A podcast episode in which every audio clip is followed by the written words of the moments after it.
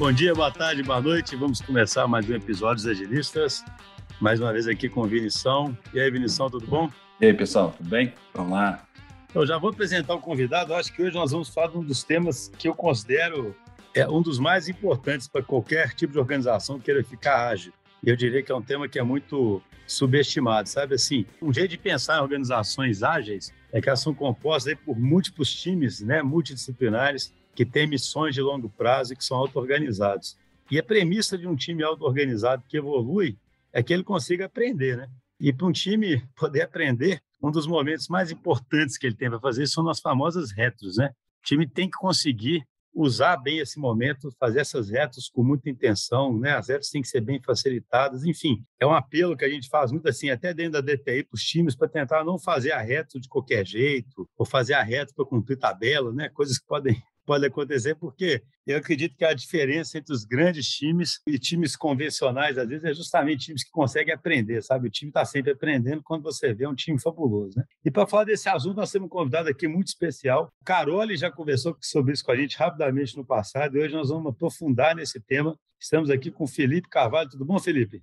Fala, galera. Tudo bem? Boa tarde, boa noite, depende do fuso horário que vocês estiverem.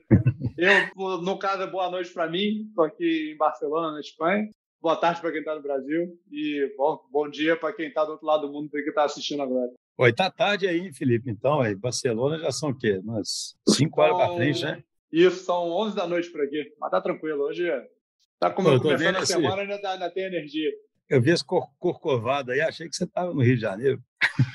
Eu, assim, pelo sotaque, acho que o sotaque entrega um pouco, né? Eu sou do Rio, na real, então é, esse meu fundo aqui de, de tela é mais para me sentir em casa quando eu estou trabalhando, quando eu estou fazendo uma coisa no Zoom.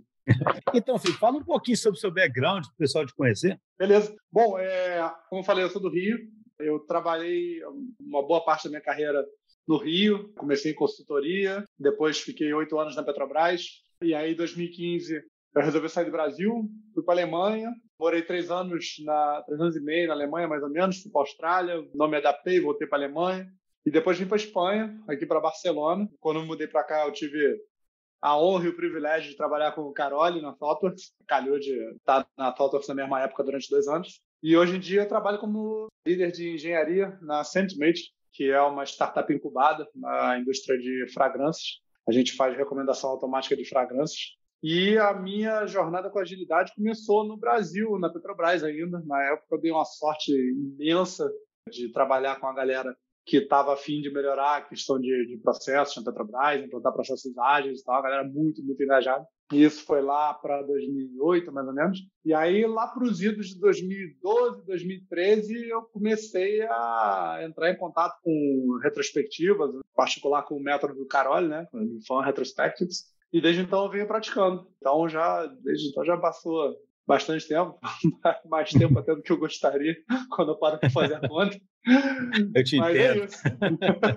É Cara, só, só a pergunta tem nada a ver com o tema, mas você falou que não se adaptou à Austrália. Fiquei na curiosidade, porque todo mundo fala tão bem da Austrália, cara. O que, que aconteceu lá na Austrália? Será que você pode falar? Não, posso, posso. É uma questão cultural. Assim, eu, quando mudei para a Alemanha, eu mudei para Berlim, que é uma cidade, além de ser uma cidade muito boa, é uma cidade muito é, cosmopolita, muito, muito multicultural e tal onde se valoriza muitas pessoas pelo que elas são, pelas contribuições delas para a sociedade e tal. E você tem permissão para ser quem você quiser, basicamente. Você pode sair na rua, sei lá, vestindo, vestindo um saco, um saco preto de plástico e tá tudo certo, sabe? Uhum. E quando eu me mudei para a Austrália, eu fui para Sydney, que tinha uma cultura completamente oposta, uma cultura muito focada assim, em imagem, em dinheiro, em projetar uma imagem de sucesso e tal. Olha, e só algo imaginava isso. Né? Pois é, nem eu. É, também então, não imagino, não chutaria isso, não. Pois é, é, né, parece que é algo meio que particular de Cisne. Eu conversei com pessoas, com australianos também, né, é, sobre essas impressões. E o pessoal falava, não, é, realmente Cisne é um pouquinho diferente, é um pouco assim e tal. E eu me adaptei e voltei para Berlim. Mas foi basicamente isso, o conflito cultural. É engraçado, eu já li uma vez, né? porque na Europa em geral, né, você tem um foco maior em aproveitar a vida desse sentido cultural, né, nesse sentido mais, sei lá, de ler, de né, em teatro, né, e, e não em, em, só em posição de status, né, e, e realizações consumistas, né, digamos assim, né? Então é, é interessante, né? É um aspecto forte da Europa, de fato, né? O pessoal ah, beleza, eu fiquei curioso. Então, você falou que trabalha com o método do Carole, né? Já há muitos anos, é fã, retrospect. Conta um pouquinho dessa história, como é que surgiu isso, para a gente poder entrar nesse tema, né? De o que é tão importante, né? Por que, que isso merece tanta atenção? Merece um livro, né? Foi um, um, um excelente livro, na real. Então, é, cara, eu, eu conheci o método do Carole num workshop no QCon, em São Paulo, e encaixou muito bem com o momento que eu vivia, que eu estava na Petrobras na época e a gente estava passando por aquele ciclo clássico de, de times que começam a se sentir desmotivados de fazer retrospectiva, porque acham repetitivo, porque acham maçante, porque é sempre o mesmo formato, porque é muito longo, etc. Então, pô, quando eu vi aquele workshop de, pô, falando que retrospectivas deveriam ser de uma hora, uma hora e pouquinho e tal, e de uma maneira extremamente engajante, pô, pra mim, meu irmão, foi tipo acender a luz, sacou? Como se tivesse aceso a lâmpada assim, eu falei, cara, é a luz. E aí eu meti a cara, fui ler um pouco sobre o método, né? Fui ler o livro e tal, e comecei a praticar no dia a dia. E o pessoal começou a gostar, o pessoal começou a curtir.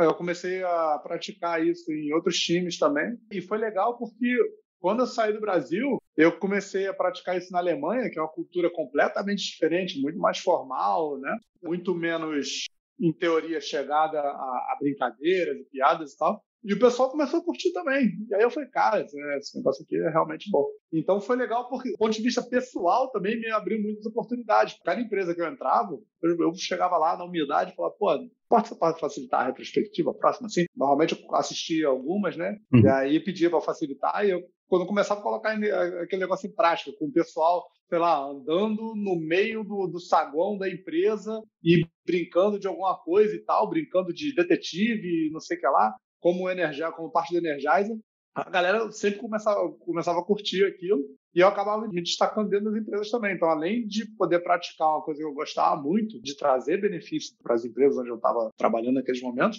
também me permitia ter um, um destaque do ponto de vista pessoal. Né? Então, começou assim. Muito interessante. Então, depois, aqui é mais para frente, tem que entender como é, é os desafios por remoto, né? Que são as perguntas inevitáveis hoje, né? Porque o, uhum. é mais difícil ficar fã, né, cara? no remoto, né, eu acho. Mas, assim, como é, qual é a definição de uma fã? Como é que são as características né, de uma fã retrospective? Tem tipos? O que, que seria uma, sabe? Que, que forma geral, né, para ficar mais tangível para quem está ouvindo, né? Qual a principal diferença para uma convencional? Vamos lá. Na real, tem, tem vários aspectos aí né, nessa pergunta, né? Eu acho que a principal diferença, além do fato de, de ter uma estrutura bastante bem definida, são as atividades. É um método que é pensado para gerar engajamento e para a galera se divertir. Então, como é que como é que é esse método? Que atividades são essas e tal? O método ele é, estrutura a retrospectiva em sete passos. Começa com o primeiro passo, que é a definição do contexto. Quer dizer, uma retrospectiva é uma reunião, né? Então a gente começa definindo o contexto, por que, que a gente está ali reunido naquele momento, nesse dia ensolarado, etc. Que é para colocar todo mundo alinhado sobre o propósito daquela reunião e sobre o propósito daquela próxima hora, próximas duas horas que a gente vai passar junto. E aí o segundo passo é a diretiva primária, onde a gente relembra todo mundo é, algumas regras básicas de comportamento, de por que está ali, ou, quais são os princípios que a gente quer praticar ao longo daquela reunião. Né? E aí, o passo seguinte é a gente fazer um energizer, dar uma energizada, fazer uma brincadeira. Isso aí tem vários propósitos por trás. Isso aí está pensado para, primeiro, a gente aumentar o foco no, na, na, reunião que a gente está, né? deixar para trás o que a gente estava fazendo antes, e também uhum. aumentar o engajamento por meio de atividades que sejam divertidas.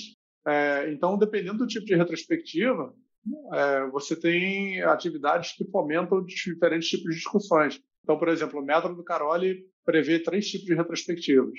Retrospectiva clássica, que é para a gente falar sobre as últimas duas semanas ou sobre as últimas X semanas. É, o segundo tipo é futurospectiva, ou seja, a gente tem um evento que a gente está vendo que está se aproximando, a gente quer planejar como a gente quer reagir a esse evento. E o terceiro que, é, que chama de team building, a construção de, de times.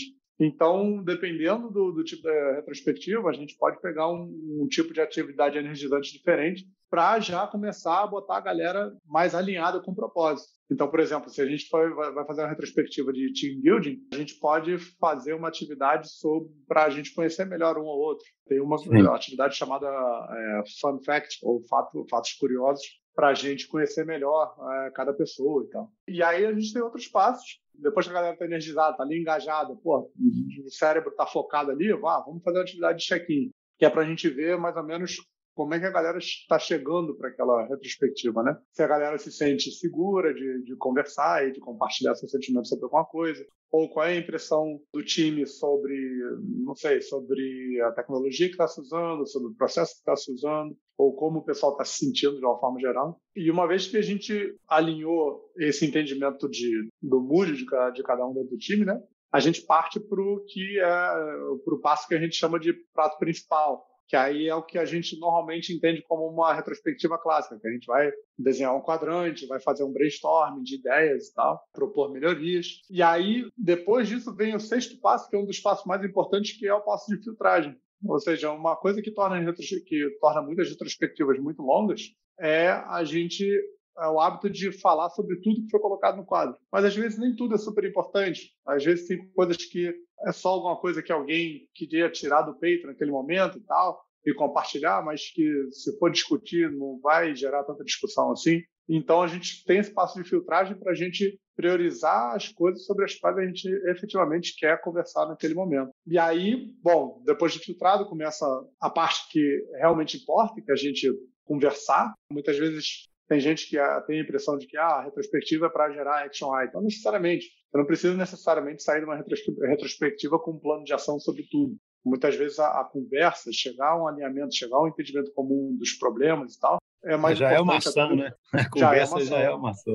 Exatamente. E aí o último passo é o que a gente chama de, de check-out, que é, se tiver ações, definir para quem vai as ações, quem se encarrega e quando entrega e tal, ou fazer é uma atividade de fechamento. É, é, ritualístico mesmo, né? Eu falo assim, não é... Eu acho, uma coisa que me marca muito é, com o que você fala é isso, né? Tem um rito mesmo, né? Ela é fã, mas assim, o fã não é... E é engraçado, assim, eu sei que o Vinicius deve estar doido para fazer uma pergunta, mas é só uma. É engraçado, porque assim, até no remoto tem uma cultura, fica todo mundo às vezes esperado para fazer a reunião logo, já viu? Fica achando. E você vê, você, pra, aos olhos de alguém, você desperdiça tempo no começo, né? Para uhum. engenheiros e pessoas mais sérias, você está lá desperdiçando tempo, né? Sendo que, na verdade, você está criando as condições necessárias para ter uma boa interação, né? Mas é engraçado, você tem que meio convencer as pessoas disso, né? Porque muita gente é cética, né? Fica ali, pô, vamos resolver logo esse problema, vamos né, entrar logo na retrospectiva. Não acontece isso, não? É, então, sim, isso acontece bastante, especialmente quando a gente começa, vai praticar o método pela primeira vez. E, pessoalmente, o que eu faço é exercer a minha veia de ator e cara de pau e simplesmente pegar e fazer.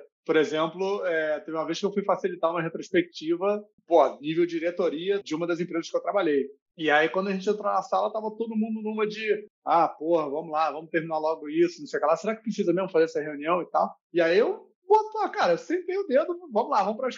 E botei a galera para, sei lá, estourar balão e fazer umas paradas assim que normalmente a gente não faria em nível de diretoria, né? Pô, terminou a retrospectiva em outro contexto, em outro mood, todo mundo super é, é é, empolgado gente, e querendo fazer de novo. É, exatamente, é tudo gente, cara. É gente que nem a gente. Todo mundo gosta de se divertir, todo mundo gosta de rir. Então, pô, se você tira um pouco essa característica mais séria de uma discussão simplesmente por ser, ah, nível de diretoria, não sei o que lá, não. Vai lá, se diverte, pô. Todo mundo gosta de se divertir. Felipe, e em relação a essa questão até que o Schuster colocou aí do remoto, é, eu vejo aqui, por exemplo, que na, aqui na DTI, eu fico, eu fico sempre angustiado, sempre refletindo sobre isso. Às vezes eu sinto que a gente faz muitas reuniões meio ruins assim, no remoto pelo fato do pessoal ter uma certa dificuldade de prestar atenção. A gente até uhum. tem utilizado muito aqueles recursos de, de dividir em salas e isso melhora bastante, sabe? Porque fica um pouco aquela responsabilidade social ali de você participar, né, e tal.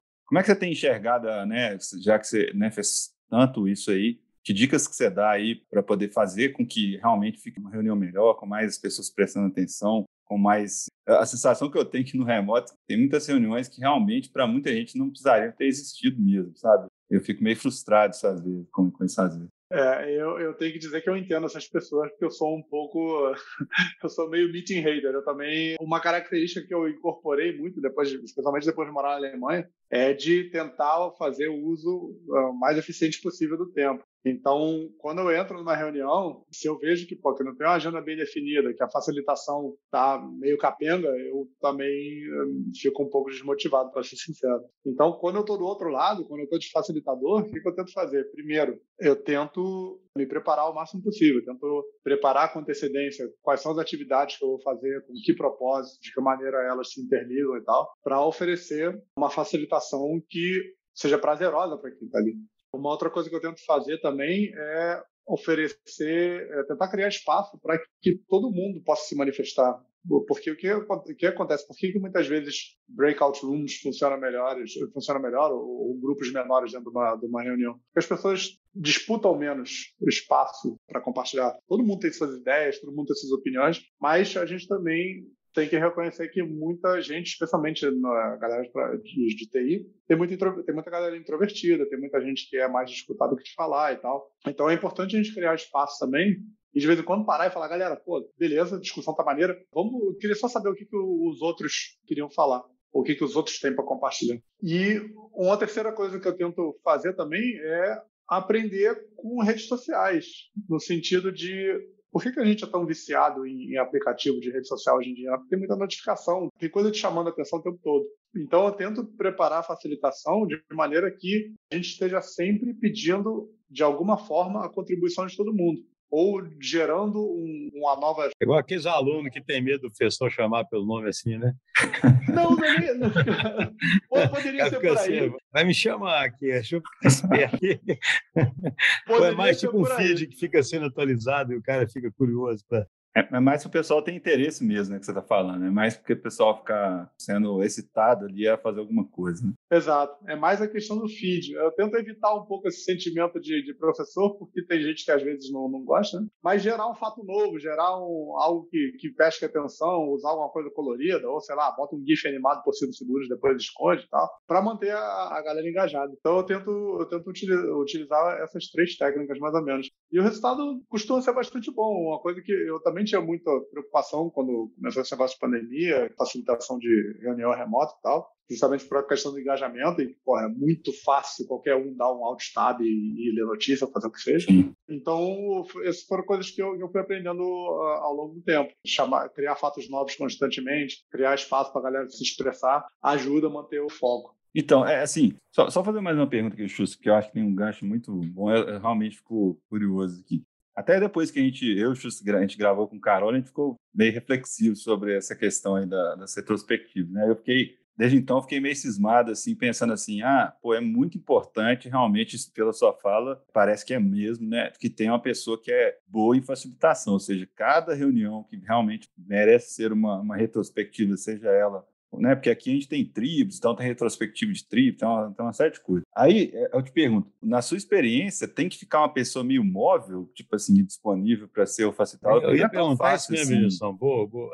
Não é tão fácil assim é. ser um facilitador. Tem que ter uns facilitador que com vários um... coelhos na cartola, igual você está falando aí, né? Ou você, ou você acha que é possível sair treinando uma porrada de gente, né? Muita gente para poder ser o facilitador. Cara, eu, eu, na minha opinião e na minha experiência, é totalmente possível você treinar as pessoas para fazer. A gente só tem que tomar cuidado com as expectativas que a gente associa ao papel de facilitador. Porque, cada, no final das contas, cada um vai ter o seu estilo, cada um vai ter a sua maneira de ser. Eu, eu tendo mais, eu tenho a tendência de ir mais pro caricato, pro ator, pro cara de pau. É, e isso gera um tipo de reação. Tem pessoas que facilitam tão bem quanto eu, muitas vezes até melhor do que eu, mas com um estilo completamente diferente, um estilo mais, mais centrado, mais tranquilo e tal. Então, às vezes, a gente também, a gente também mistura um pouco carisma com boa facilitação. Não necessariamente Existe uma técnica lá, né? Existe a técnica, né? Não é uma questão só de carisma, né?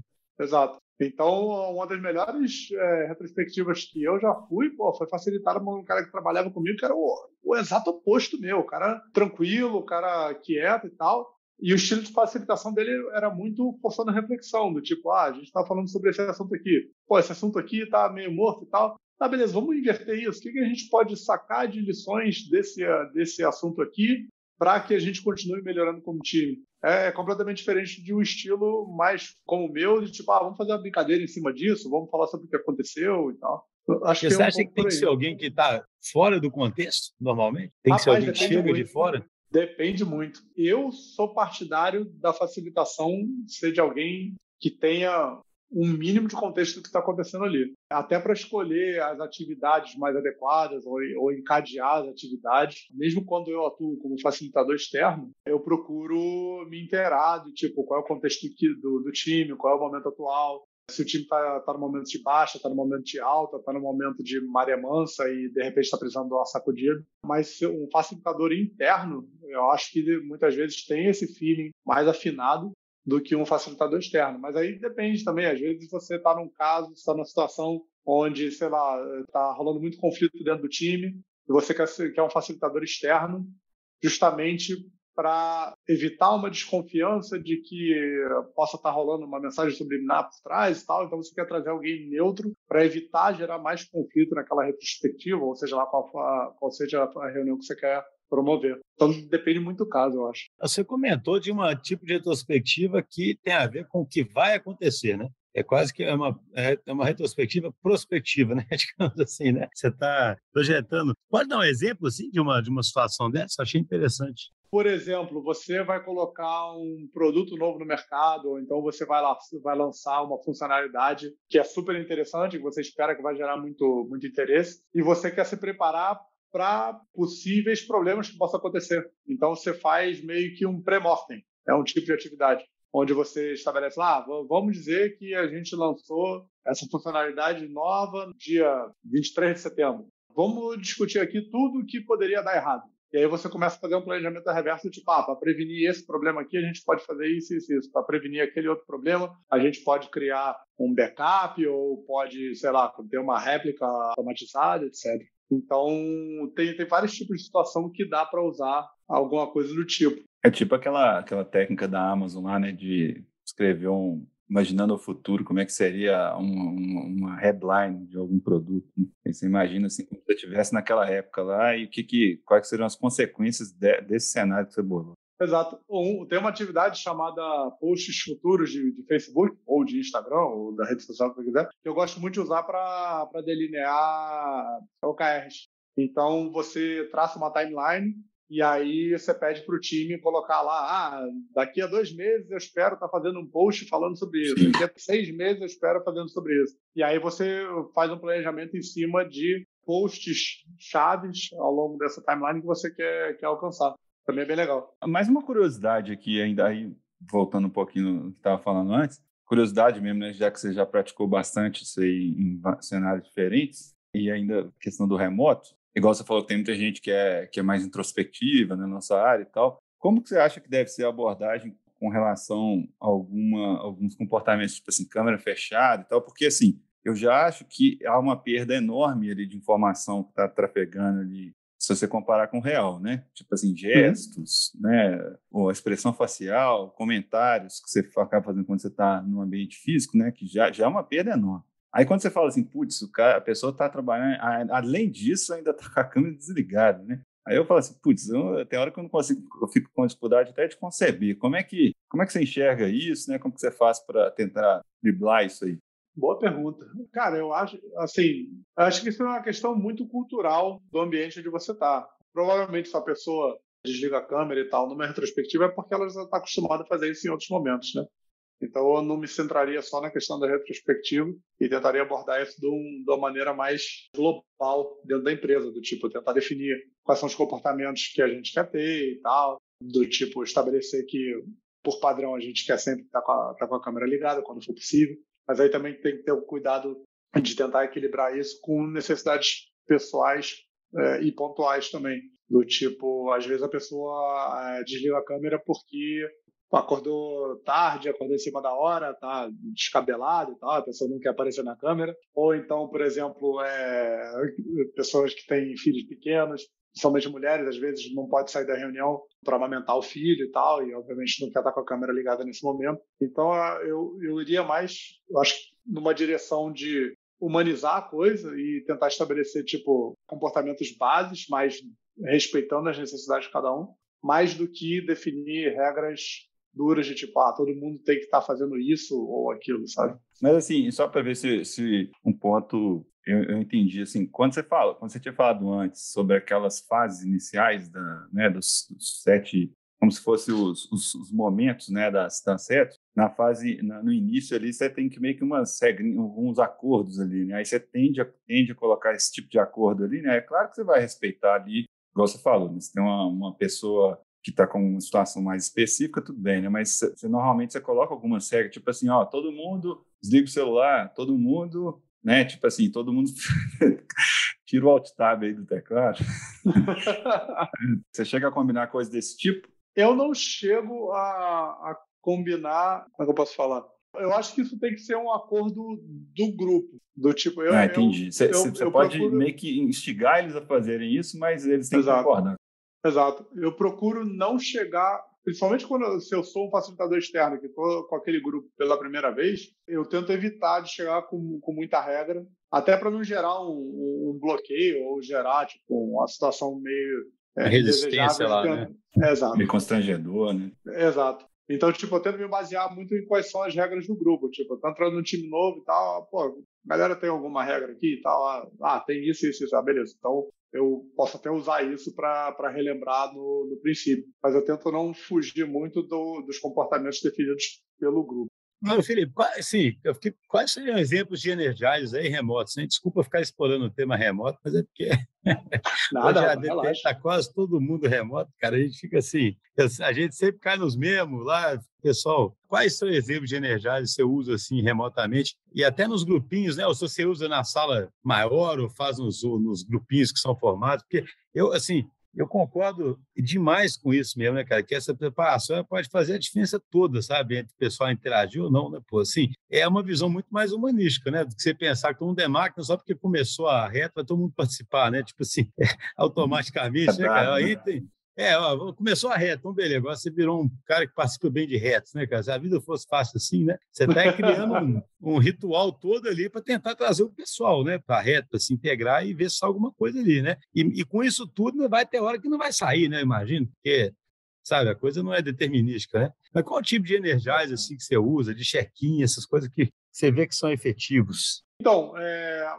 aproveitar para comentar no, no, site do, do livro, é, www.fanretrospectives.com, tem vários exemplos. Eu vou citar alguns aqui que, inclusive, estão no site, depois pode servir de referência para a galera que estiver escutando. Então, Energizer para fazer remoto, pô, tem muitos, cara. Tem muitos que a gente, inclusive, pode adaptar com ferramentas. Por exemplo, esse do, do Fun Fact que eu comentei no, no início, é muito fácil de você fazer num, num ambiente remoto. É, basta você pegar qualquer ferramenta que tenha post-it e você colocar lá os nomes das pessoas e fatos, curiosidade, curiosidades sobre alguém, do tipo, um post-it lá dizendo, ah, eu fiz teste para ser jogador de futebol quando eu tinha 15 anos. Ou eu tinha uma banda até os 18 que depois não foi para frente. E aí você pode fazer uma brincadeira, tipo, ah, esse aqui do teste para jogador de futebol, quem foi?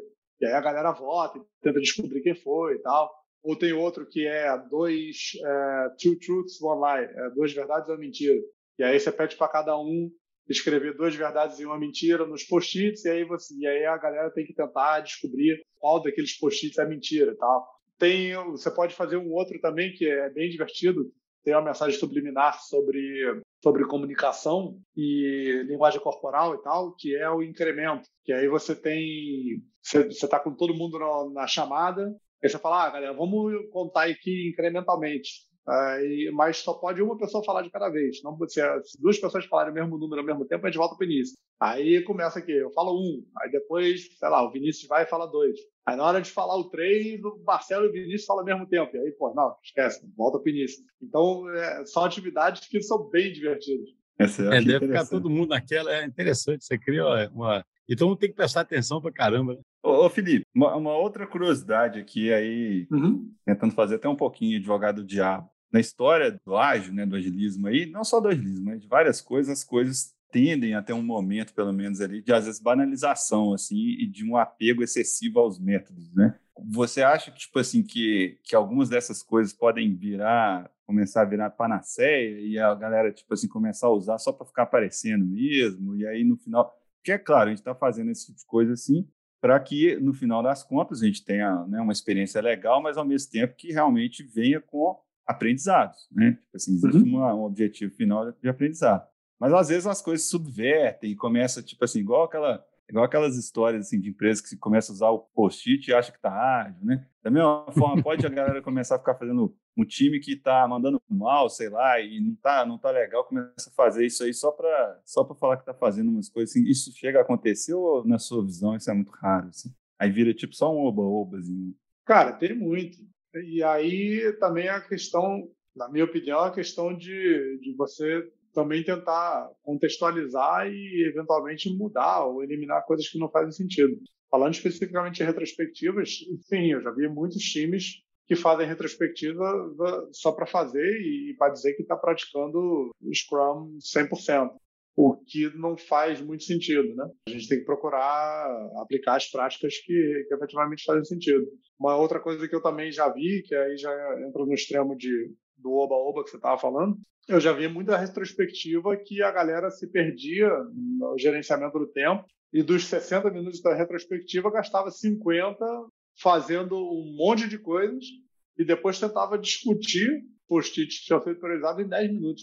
Ou seja, inverteu completamente a ordem de importância das coisas. E aí, obviamente, chegava no final da retrospectiva aquela sensação de, porra, estamos aqui uma hora e não, não, discutimos nada, não falamos sobre nada, sabe? E aí entra o, a questão do treinamento também, de você é, explicar para as pessoas o que, que efetivamente importa. Então, tipo, olha, você tem 60 minutos para fazer uma retrospectiva. O que, que você tem que priorizar? Prioriza a discussão. Então, pô, se planeja para deixar, sei lá, 20 minutos, meia hora para discussão, e tenta comprimir o resto o máximo possível nos primeiros 20, 30 minutos, para você evitar esse, esse tipo de distorção é, ou de inversão de valores, onde você foca muito na, nas brincadeiras, que está legal, que, pô, que tem o seu papel, mas que não é o foco principal da coisa. Né? É por isso que acho que, igual você falou, né? a intenção é muito importante, né? eu imagino, sabe? É assim, como você disse ali, a intenção, por exemplo, tem a intenção de team building, né? Pô, o time tem que sentir que fez alguma coisa em prol, né, de team building, sabe, no final da. Vocês fazem é, até engraçado, né? Eu perguntar se faz uma retrospectiva da retrospectiva, né? Aquele negócio que ficou sem fim, né? Mas assim, a retrospectiva tem um fechamento com uma tentativa de avaliar se ela foi boa. Existe essa preocupação ou é mais o facilitador que reflete sobre o que aconteceu e tenta na próxima vez conduzir melhor, por exemplo, entendeu? É aberto. O facilitador ele pode pedir feedback no, no final da sessão, perguntando o que a galera achou, se achou efetivo ou não e tal. Eu, muitas vezes, costumo fazer isso em não só em retrospectiva, mas em reuniões normais também, do tipo, galera, vamos lá, rodada rápida de feedback, dedo para cima ou dedo para baixo, o que, que, vocês acharam? NPS, né? Da, da... Eu não aguento esse negócio de NPS, cara, eu tô brincando. NPS para tudo, né? Cara, a gente tá chegando no final. É, não, eu queria só abordar essa retrospectiva de team building. Você pode falar um pouquinho mais sobre ela? Porque eu acho também um tema, eu acho que é, é eu lembro até do Carole falando isso, né? Assim, na, na, na vez que a gente conversou, isso para mim foi marcante, porque tem time que não nem construiu a união ainda, né? E ele está querendo discutir outras coisas, sabe? Ou seja, você porque, assim, você não cria as condições todas para fazer retrospectiva na retrospectiva, né? O time tem que construir isso no dia a dia e talvez uma retrospectiva vai adicionar mais ainda um pouco de team building, sabe? Qual que é o melhor jeito de aproveitar essa uma horinha para fazer um bom team building lá, sabe? Qual é a sua experiência com isso? Porque eu acho que é um assunto tão relevante, né? Cara, eu tive, é, retrospectiva de team building, eu gosto muito de fazer quando está começando com o time, ou então, tipo, você tem um time que está muito tempo junto, mas, porra, passou por muita mudança e mudou, sei lá, metade do time. Na real, é um novo time. Você tem 10 pessoas que 5 são novas, pô, é um novo time. Então, ter esse tipo de discussões sobre que comportamentos são esperados do time, quais são os valores do time, quais são as práticas que a gente quer promover no dia a dia ou não. Tudo isso são, são discussões que a gente tem numa retrospectiva de team building. Então, muitas vezes a gente acha que team building é mais, sei lá, vamos todo mundo para um restaurante e trocar ideia.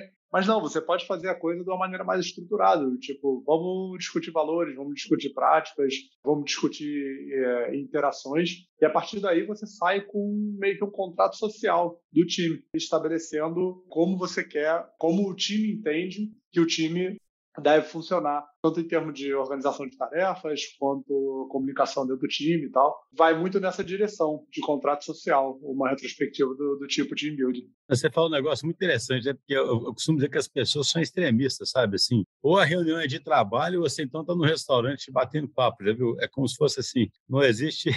e aí existe, acha que vai acontecer uma mágica de integração, né? O pessoal pensa muito em team building, é isso. Não, a gente fez um coquetel de integração, né? A gente, ou seja, é muito pensamento mágico, né, cara? E, e, eu acho interessante, ou seja, você cria discussões relevantes ali que vão contribuir para a construção do time, né? E que podem preferencialmente falar sobre situações reais, né, que podem acontecer ali, justamente para a discussão ser interessante, né?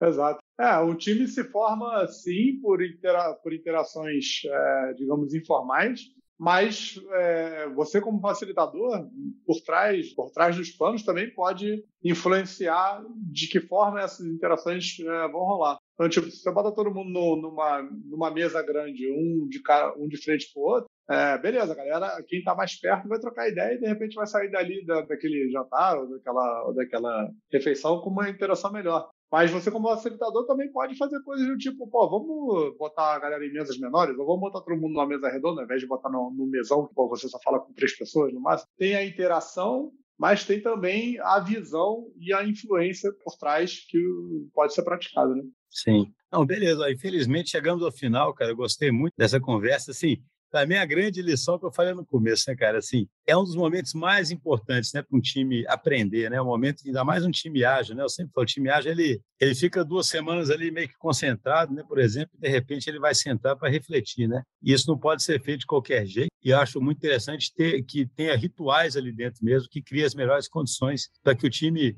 aprenda na direção da intenção, né? Daquela, ah, nós estamos aqui para ver como é que está o nosso processo, ou nós estamos aqui para fazer team building, ou nós estamos aqui para fazer uma prospecção, né? imaginar uma situação e ver como é que nós vamos defrontar com ela. Espero que, que as pessoas que escutem aqui pensem com mais carinho sobre isso. Muito obrigado, viu, Felipe? É isso, eu agradeço a vocês. Pô, foi um papo muito, muito bom. Muito, muito obrigado mesmo pelo espaço, obrigado pelo convite. Foi super interessante essa troca de experiência com vocês. E é isso. Se alguém estiver ouvindo, tiver interesse, trocar mais ideias sobre, sobre retrospectiva, sobre agilidade, pô, estou hiper disponível, só me procurar no LinkedIn. Qualquer momento do dia da noite, pode mandar mensagem e respondo assim que possível. Felipe Valeu, pegou, Felipe. Felipe, Obrigado. Felipe pegou a gente, né? Adoro agilismo, né, cara? Eu fico brincando que a gente é até chato, tanto que a gente gosta, né? Do negócio. pois é, é um negócio que pica a gente e depois a gente fica viciado. Não, às, vezes, às vezes alguém pede para começar a falar sobre a Gila, eu falo, cara, cuidado, cuidado, que eu vou começar e não vou parar, né? Exatamente. Isso aí, grande abraço. Abraço também, Vinícius.